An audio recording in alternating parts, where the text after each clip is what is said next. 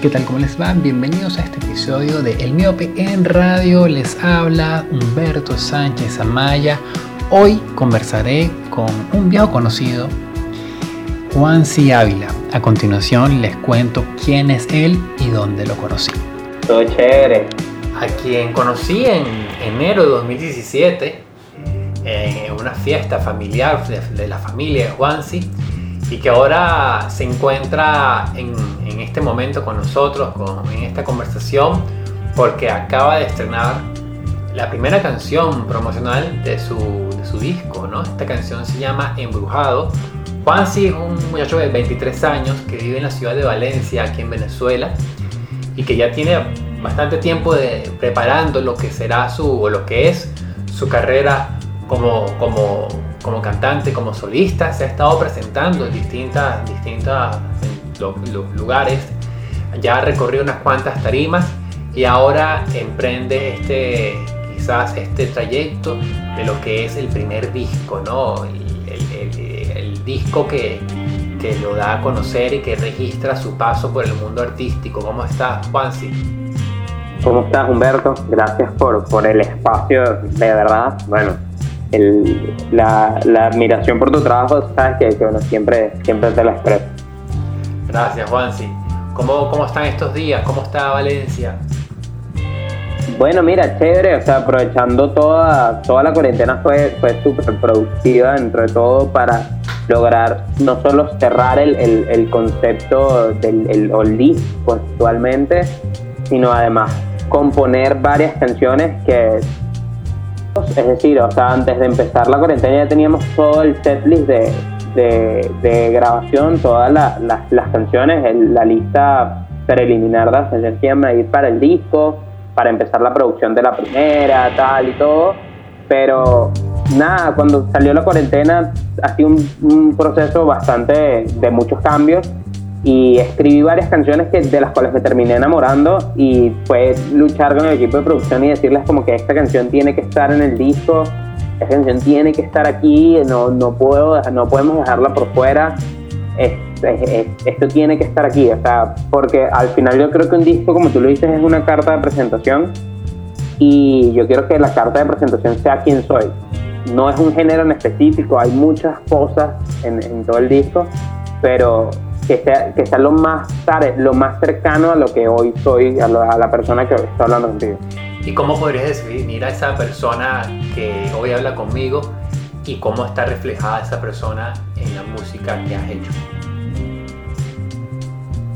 Mire, yo creo que mm, es, es simpleza, porque yo, yo creo en una música que sin, sin muchísimos elementos de hecho, obviamente la producción musical requiere de muchos elementos para todo el tema del business y todas esas cosas que, que vienen después del, del, hacer una canción. Pero en el proceso creativo, yo he escrito canciones desde de la misma forma desde, desde, que desde que comencé a escribir a los 12 años.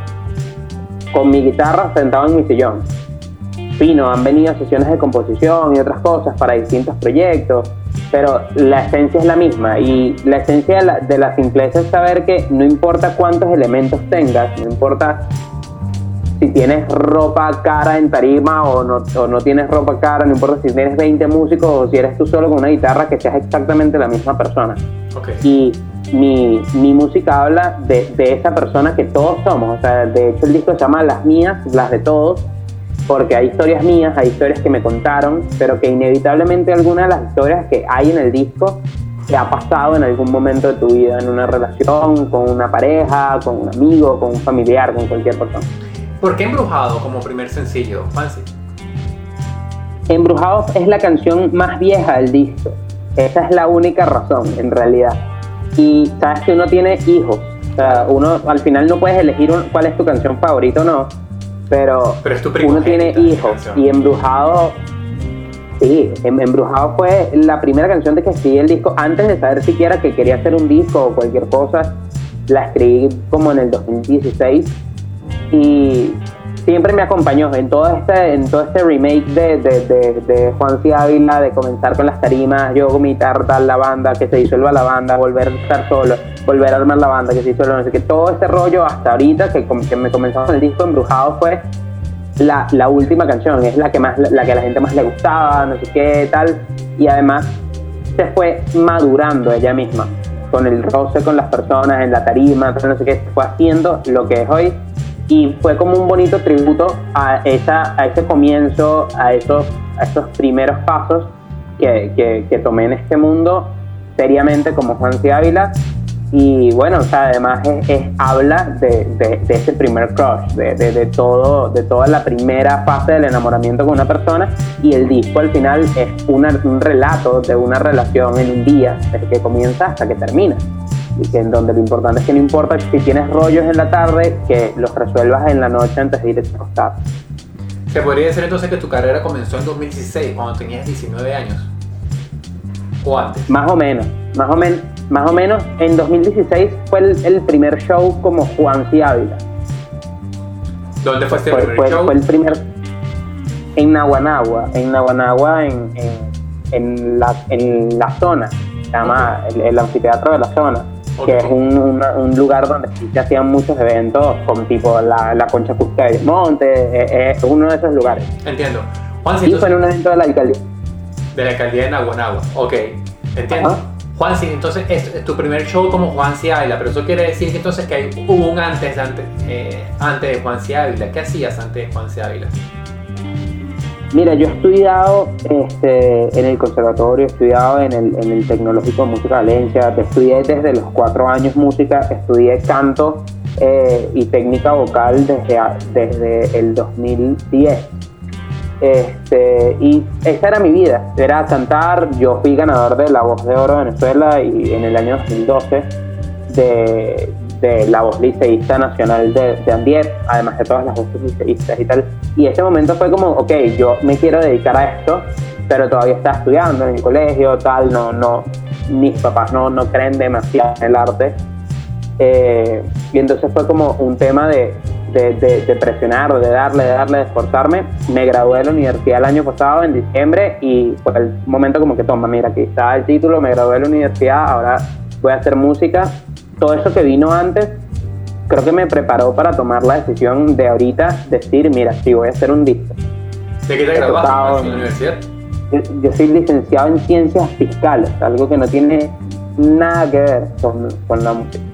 Entiendo. Eh, y claro, obviamente tuviste que, convivir con, esa, digamos, eh, presión o de, tener que quizás culminar una carrera a la vez de, seguir tu sueño, ¿no? tu objetivo de ser músico.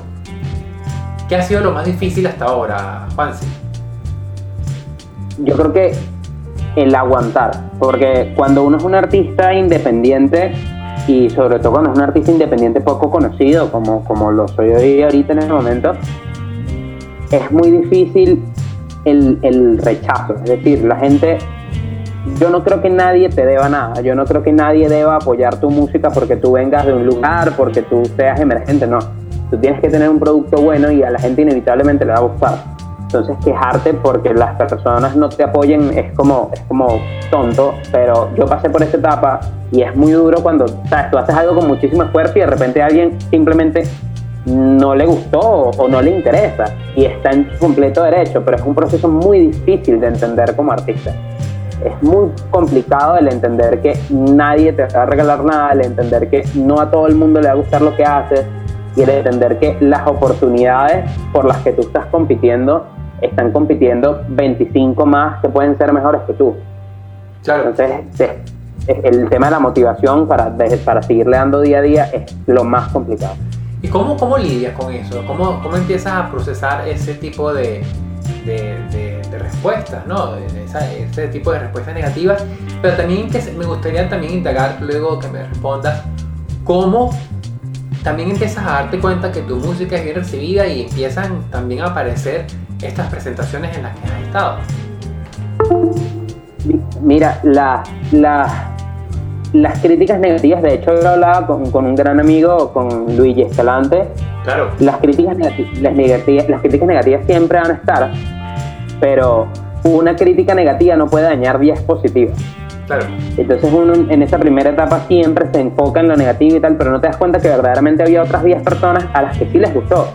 Y el sentimiento más bonito, aparte de cuando cantan una canción tuya en una tarima y la corean, eso es increíble. El sentimiento más bonito es cuando alguien te dice, mira, eso que estás contando ahí me pasó a mí y esa canción me ayudó en este momento de mi vida. Y eso es, ¿sabes? la razón por la, por la que estamos aquí. Escribir para escribir lo que lo que otros no pueden decir. Creo que esa es la razón de nosotros los compositores. Entiendo. ¿Y en qué momento empiezan a aparecer esas, esos estímulos que, que te, que te fortalecen como, como, como artista, como músico? De hecho, hay una canción que está en el disco. Eh, sabes que el disco es, un disco, un proyecto a donativo, a beneficio del sí. del futuro. Y en la versión que se va a salir en físico y que va a salir en la versión del disco en Urigi y en Cusica, que la gente lo puede comprar, va a haber un bonus track que es eh, una de las primeras canciones que en mi vida, que también ha sido como embrujado, me, me ha acompañado durante mucho tiempo me acompaña hasta ahorita, se llama Perfume. Siempre, para mí, con esa canción un antes y un después porque fue la primera canción que varias personas dijeron, wow, esto es bueno. Y, es ese momento en el que te das cuenta como que, ok, escribí y a la gente le gustó, aquí hay algo. ¿Cómo repito esto de otra forma? Y empieza ese, ese, ese, esa lucha interna en, en escribir y creo que ese, esa canción que se llama Perfume, no sé si ya lo había dicho, este, fue, fue, fue que fue inevitablemente la, culpable de, que hoy esté aquí, porque es eso, o sea, las personas empiezan a reaccionar cuando tú empiezas a creer en lo que tú estás haciendo. Claro. A las y cuando crees, cuando crees que el producto es bueno, cuando crees que vale la pena, termina valiendo la pena para las personas y terminan siguiéndote. Y de hecho, muchas personas me han, me han preguntado por muchas personas, quizá unas 15, 20, mis amigos, los que me conocen desde hace años, este, que por qué perfume no fue la que salió y tal, y broma. Entiendo, claro, porque hubo una primera a la que se le tiene un gran aprecio porque fue quizás la primera manifestación con, eh, sólida de, un, de, un, espíritu creador, que es la que, la que acabas de mencionar, ¿no? con la que, que, que hoy promocionas, que es Embrujado. Juansi, háblanos de la, quizás la, esa presentación que tú consideras cambió todo, es decir, esa presentación en la que seguramente estabas lleno de nervios hasta más no poder, pero la receptividad fue tan que no solamente fue un grato momento para ti, sino fue un, un, un, un momento además en el contrastaste que, que eso era lo que querías hacer en tu vida.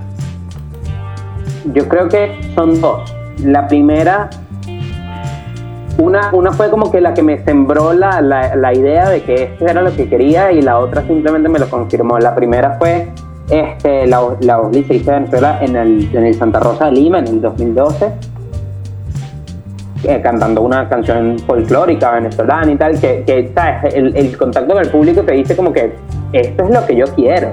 Claro. Que la gente, que la gente, que la gente disfrute. Y la, la que me lo confirmó fue en marzo del 2017, eh, justo antes del, tema de los conflictos y tal, yo le abría Guaco aquí en Valencia.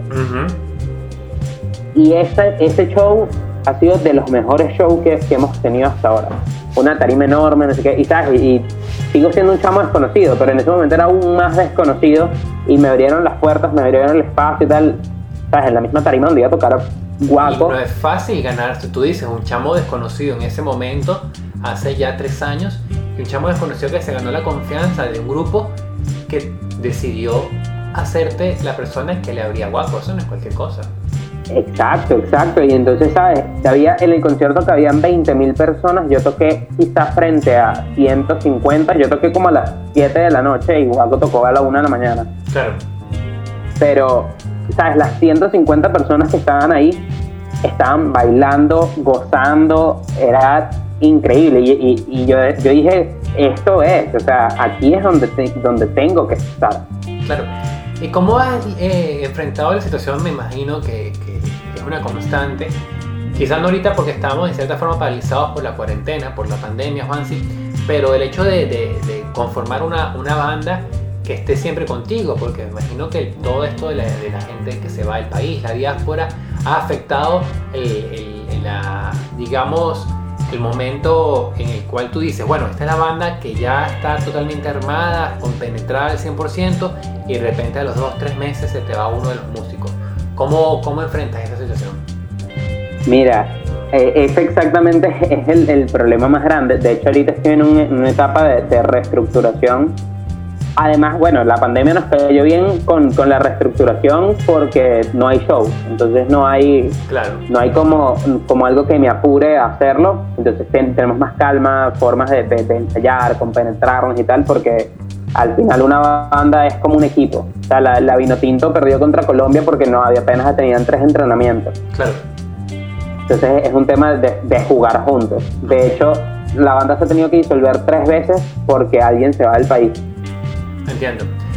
Desde el 2017, a la última vez fue el, en el, año pasado, en el 2019, mi bajista, con quien de hecho todavía comparto una relación importantísima, eh, ha grabado cosas del disco, hemos compuesto cosas del disco, seguimos trabajando juntos, pero está dedicándose de lleno a su proyecto a su proyecto particular y entonces decidió dejar la banda y él era bajista y director musical y eso hizo que todo se, se, se, dispersara y al final, bueno, terminé yo solo otra vez buscando nuevos, nuevos integrantes. Eh, Embrujado es una canción que se podría catalogar fácilmente en ese mundo a veces que exige ¿no? las etiquetas para las canciones del Latin Pop, ¿no? Eh, directo, certero, pero que, o sea, ¿cómo, cómo podemos, ¿qué podemos esperar del resto de lo que estás preparando, Fancy? Embrujado sí, embrujado es Latin Pop dentro de todo lo, lo abstracto y, la gama de colores que puede tener el, el, pop en general.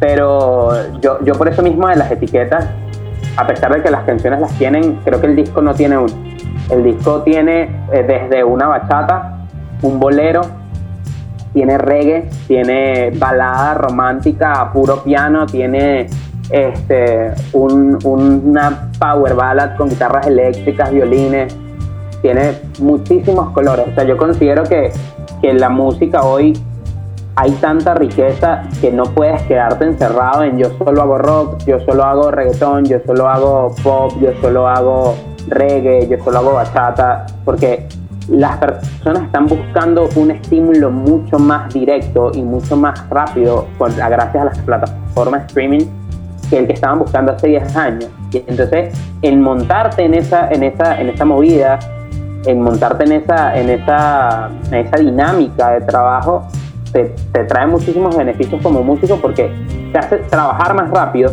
y además, bueno, tienes muchísimo más campo para trabajar, tienes muchísimo más alcance al explorar géneros. Porque al final los géneros son un nicho y tienen una población finita.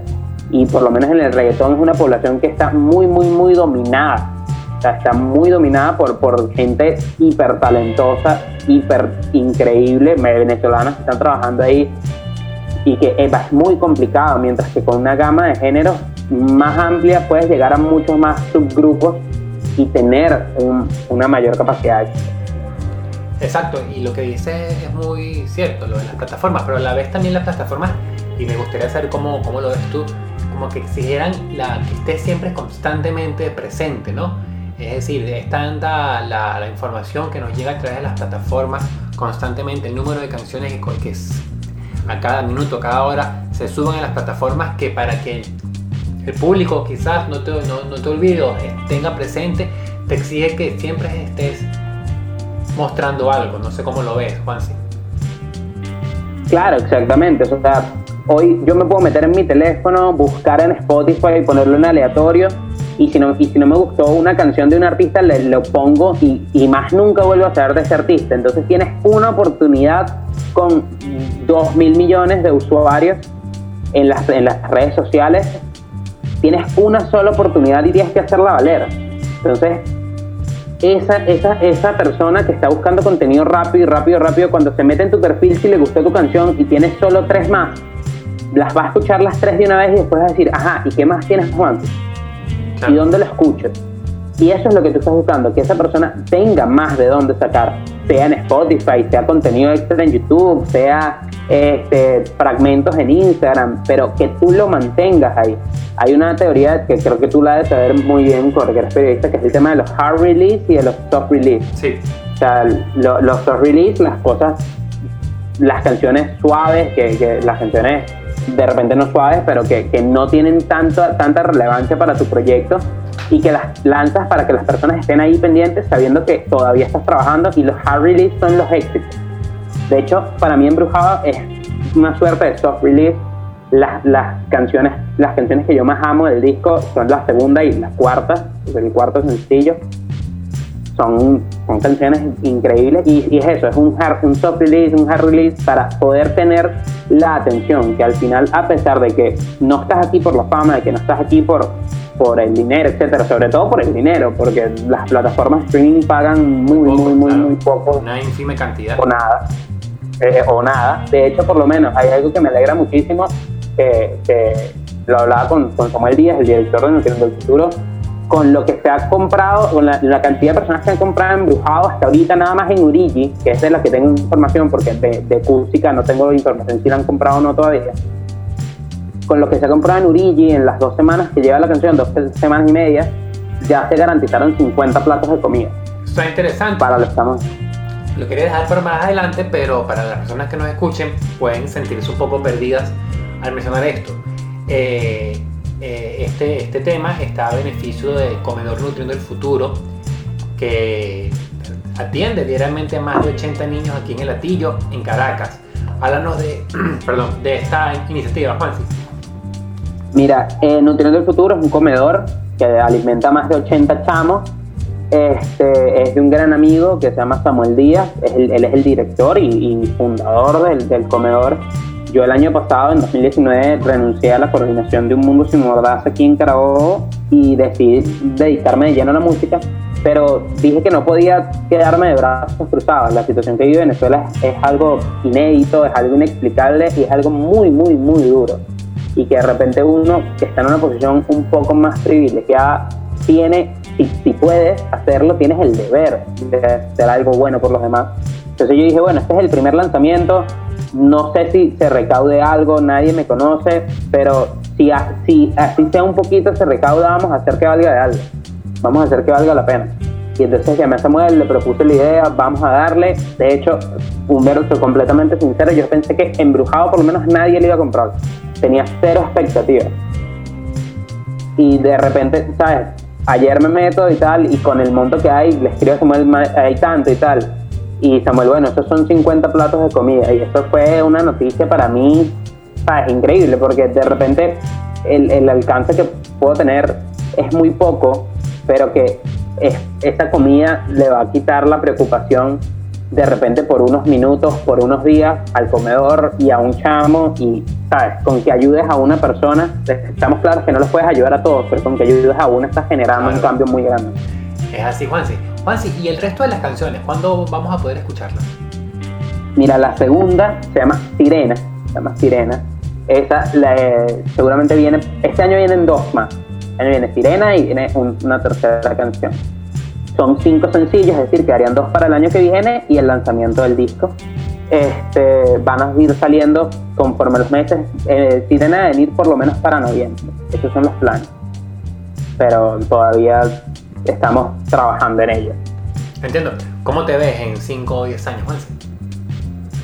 Mira, en 10 años yo me veo en los Grammy, con un Grammy. Este, este, ha sido mi sueño desde, que, desde que soy niño y de hecho creo mucho en, en la heráldica en proyectar las cosas, en, verlas, en, saber que, en tener las metas muy claras. Y esa es mi meta. En 10 años, yo, de esta entrevista se graba un. ¿Qué fecha es hoy? Un lunes 12, de octubre. Del 2020. El, el 12 de octubre del, del, 2030, yo te mandaré un mensaje y te diré, Humber, mira, lo logramos, estamos en logramos. Me parece muy bien, Juansi. Además, eh, para quienes nos escuchan, Juansi es el compositor de todas las letras, ¿no? Sí, claro, todas las letras del disco. En, al menos tres canciones tuve colaboraciones de Andrés Gómez, que es mi ex bajista, de Juan, y de Juan Guillermo, que es un amigo con quien comparto un proyecto urbano en el que somos un dúo. Y, bueno, eso también me entiende. ¿Cómo se llama este proyecto urbano? Se llama Boda, Boda, con B de vaca. Con B de vaca. Juan, sí, ya que mencionas a, los músicos, detállanos quiénes, quiénes te acompañan en las grabaciones de estas canciones. Mira, en Embrujado eh, grabaron de distintas, distintas partes del mundo. Juan Guillermo hizo el bajo, desde, él está en Francia. Andrés Gómez, que está aquí en Valencia. Eh, en la producción Loutilia de Alexander. Eh, todo el equipo de Más Music, nosotros fundamos un sello, un sello independiente en el que estamos agarrando artistas nuevos que no tienen cómo producir que no tienen, que no tienen equipos, que no tienen maneras ni, ni tampoco dinero para, para, pagar un estudio y le estamos haciendo un demo, le estamos haciendo su primer tema para que ellos puedan salir. Este, y este proyecto también es muy importante para mí. Ahí está Alexander Leal, Daniel Leal, George Olivera y además Juan Guillermo también está por ahí. ¿Qué es para ti la música, Juan? La música es vida. O sea, yo creo que la música es la, la expresión más pura del ser humano. No hay lenguaje que la música no comprenda, ni no hay, y, no hay, y no hay persona que, que no se siente identificada. La música es la manera de, decir lo que, no, lo que no puedes decir de otra forma. La música es, es, un escape, es un refugio, es, es, todo lo que tú quieras que sea. Es simplemente la forma en la que puedes expresar lo que muchos no pueden decir. Y creo que al tener esa responsabilidad o ese poder, mejor dicho, al tener ese poder de, escribir, uno tiene la responsabilidad de hacerlo porque sabes que hay otra persona que quisiera decir lo que te estás diciendo y no puede. Juansi, para las personas que nos siguen, tus coordenadas. En Instagram, arroba Juan Ávila, en todas las redes sociales como arroba Juan Ávila en Spotify, iTunes, Apple Music, Deezer, como Juan C. Ávila, en Urigi, en Cusic, en todas las plataformas digitales de, streaming y de venta de música como Juan C. Ávila. Y bueno, por allí. ¿Algún mensaje final que consideres importante y quieras resaltar y que no hayamos tocado? Mira, yo creo que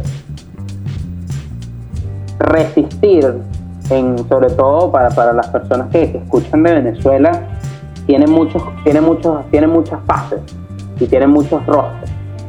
Y ser, hacer arte hoy y seguir haciendo trabajo en Venezuela como tú, tú es de valientes. Seguir estando hoy en Venezuela es de valientes y creo que simplemente el mensaje sería resistir, resistir, resistir, persistir y nunca desistir, como dicen unas franelas por ahí. de una gente muy querida. Exactamente. Y porque mientras más trabajes, más pronto vas a ver la luz. Juan, sí, acabas de mencionar algo que además me escuchas. Sí, sí. Que me, llama la atención, ¿no? Es el tema de tu vínculo con el país, algo que dejas muy, muy claro eh, en, tus redes, ¿no? Y en tu, en tu obra también. Y además acabas de recordar eh, que tuviste como representante de un mundo sin mordaza en Valencia, en el estado Carabobo, lo que, bueno, te, vincula con, con, el activismo, ¿no? Y siento también que, que, es importante, o sea, lo veo importante, además lo veo, eh, se constata en un video como el de Tres Colores, que se estrenó hace ya un año, el año pasado, como, como, es decir, es algo que también ves, es decir, ese, esa labor activista, esa labor de, de alzar eh, un mensaje vinculado al arte también. Sí, claro. O sea, yo creo que todos somos activistas de una u otra forma. A pesar de que no seamos políticos, de que no nos dediquemos a, la, función pública, tenemos que tener una opinión y tenemos que emitir nuestra opinión en contra de lo que está mal, venga de donde venga. Contra la injusticia, contra la hambruna, contra las cosas que estamos viviendo, sea quien sea el culpable sea el gobierno, sea la oposición, sea si cuando la oposición esté gobernando también cometer errores y estaremos nosotros para decir esos errores, para mencionarlos y para hacerles frente. Creo que el, el deber del artista es estar para las personas, estar para la gente, sin colores, estar para todos, pero sabiendo que hay cosas que están mal De hecho, yo también fui parte del movimiento estudiantil durante, durante unos, unos años, durante mi etapa universitaria, y eso me enseñó muchísimas cosas. Yo no quiero dedicar mi, mi, mi proyecto a hacer activismo, es decir, mis letras, mis letras no son letras de protesta, no, son letras de, de, de, de, de, este tipo de contenido, a pesar de que lo he hecho, pero sí, sí estoy muy consciente de que si alguien, si alguien está, si alguien tiene una, una opinión, tiene que darla. Si, yo tengo un público que me escucha, yo tengo que decirles lo que pienso sobre lo que está pasando. A pesar de que, de que y si puedo hacer algo al respecto, muchísimo mejor pero muchas veces no podemos, en, como en el contexto venezolano, con la gran mayoría de los problemas, pero sí podemos decir, mira, esto está mal, esto está mal, esto está mal. Buenísimo, Juansi. Oye, muy agradecido por, por, por este contacto. No, gracias a ti, Humber, por el trabajo que haces, por seguir apoyando el, el, el talento emergente venezolano y, bueno, la oportunidad, súper agradecido.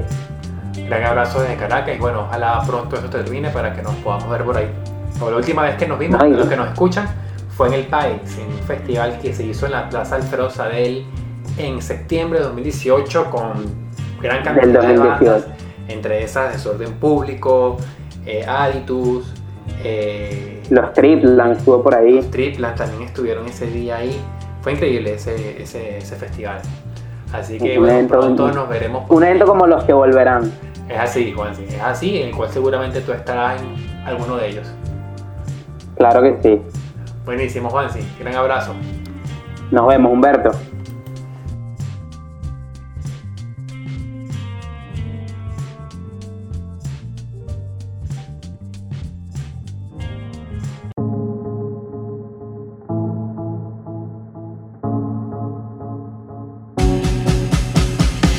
Todo en el Miopen Radio. Les habló Humberto Sánchez Amaya. Esta entrevista fue realizada el 12 de octubre del año 2020.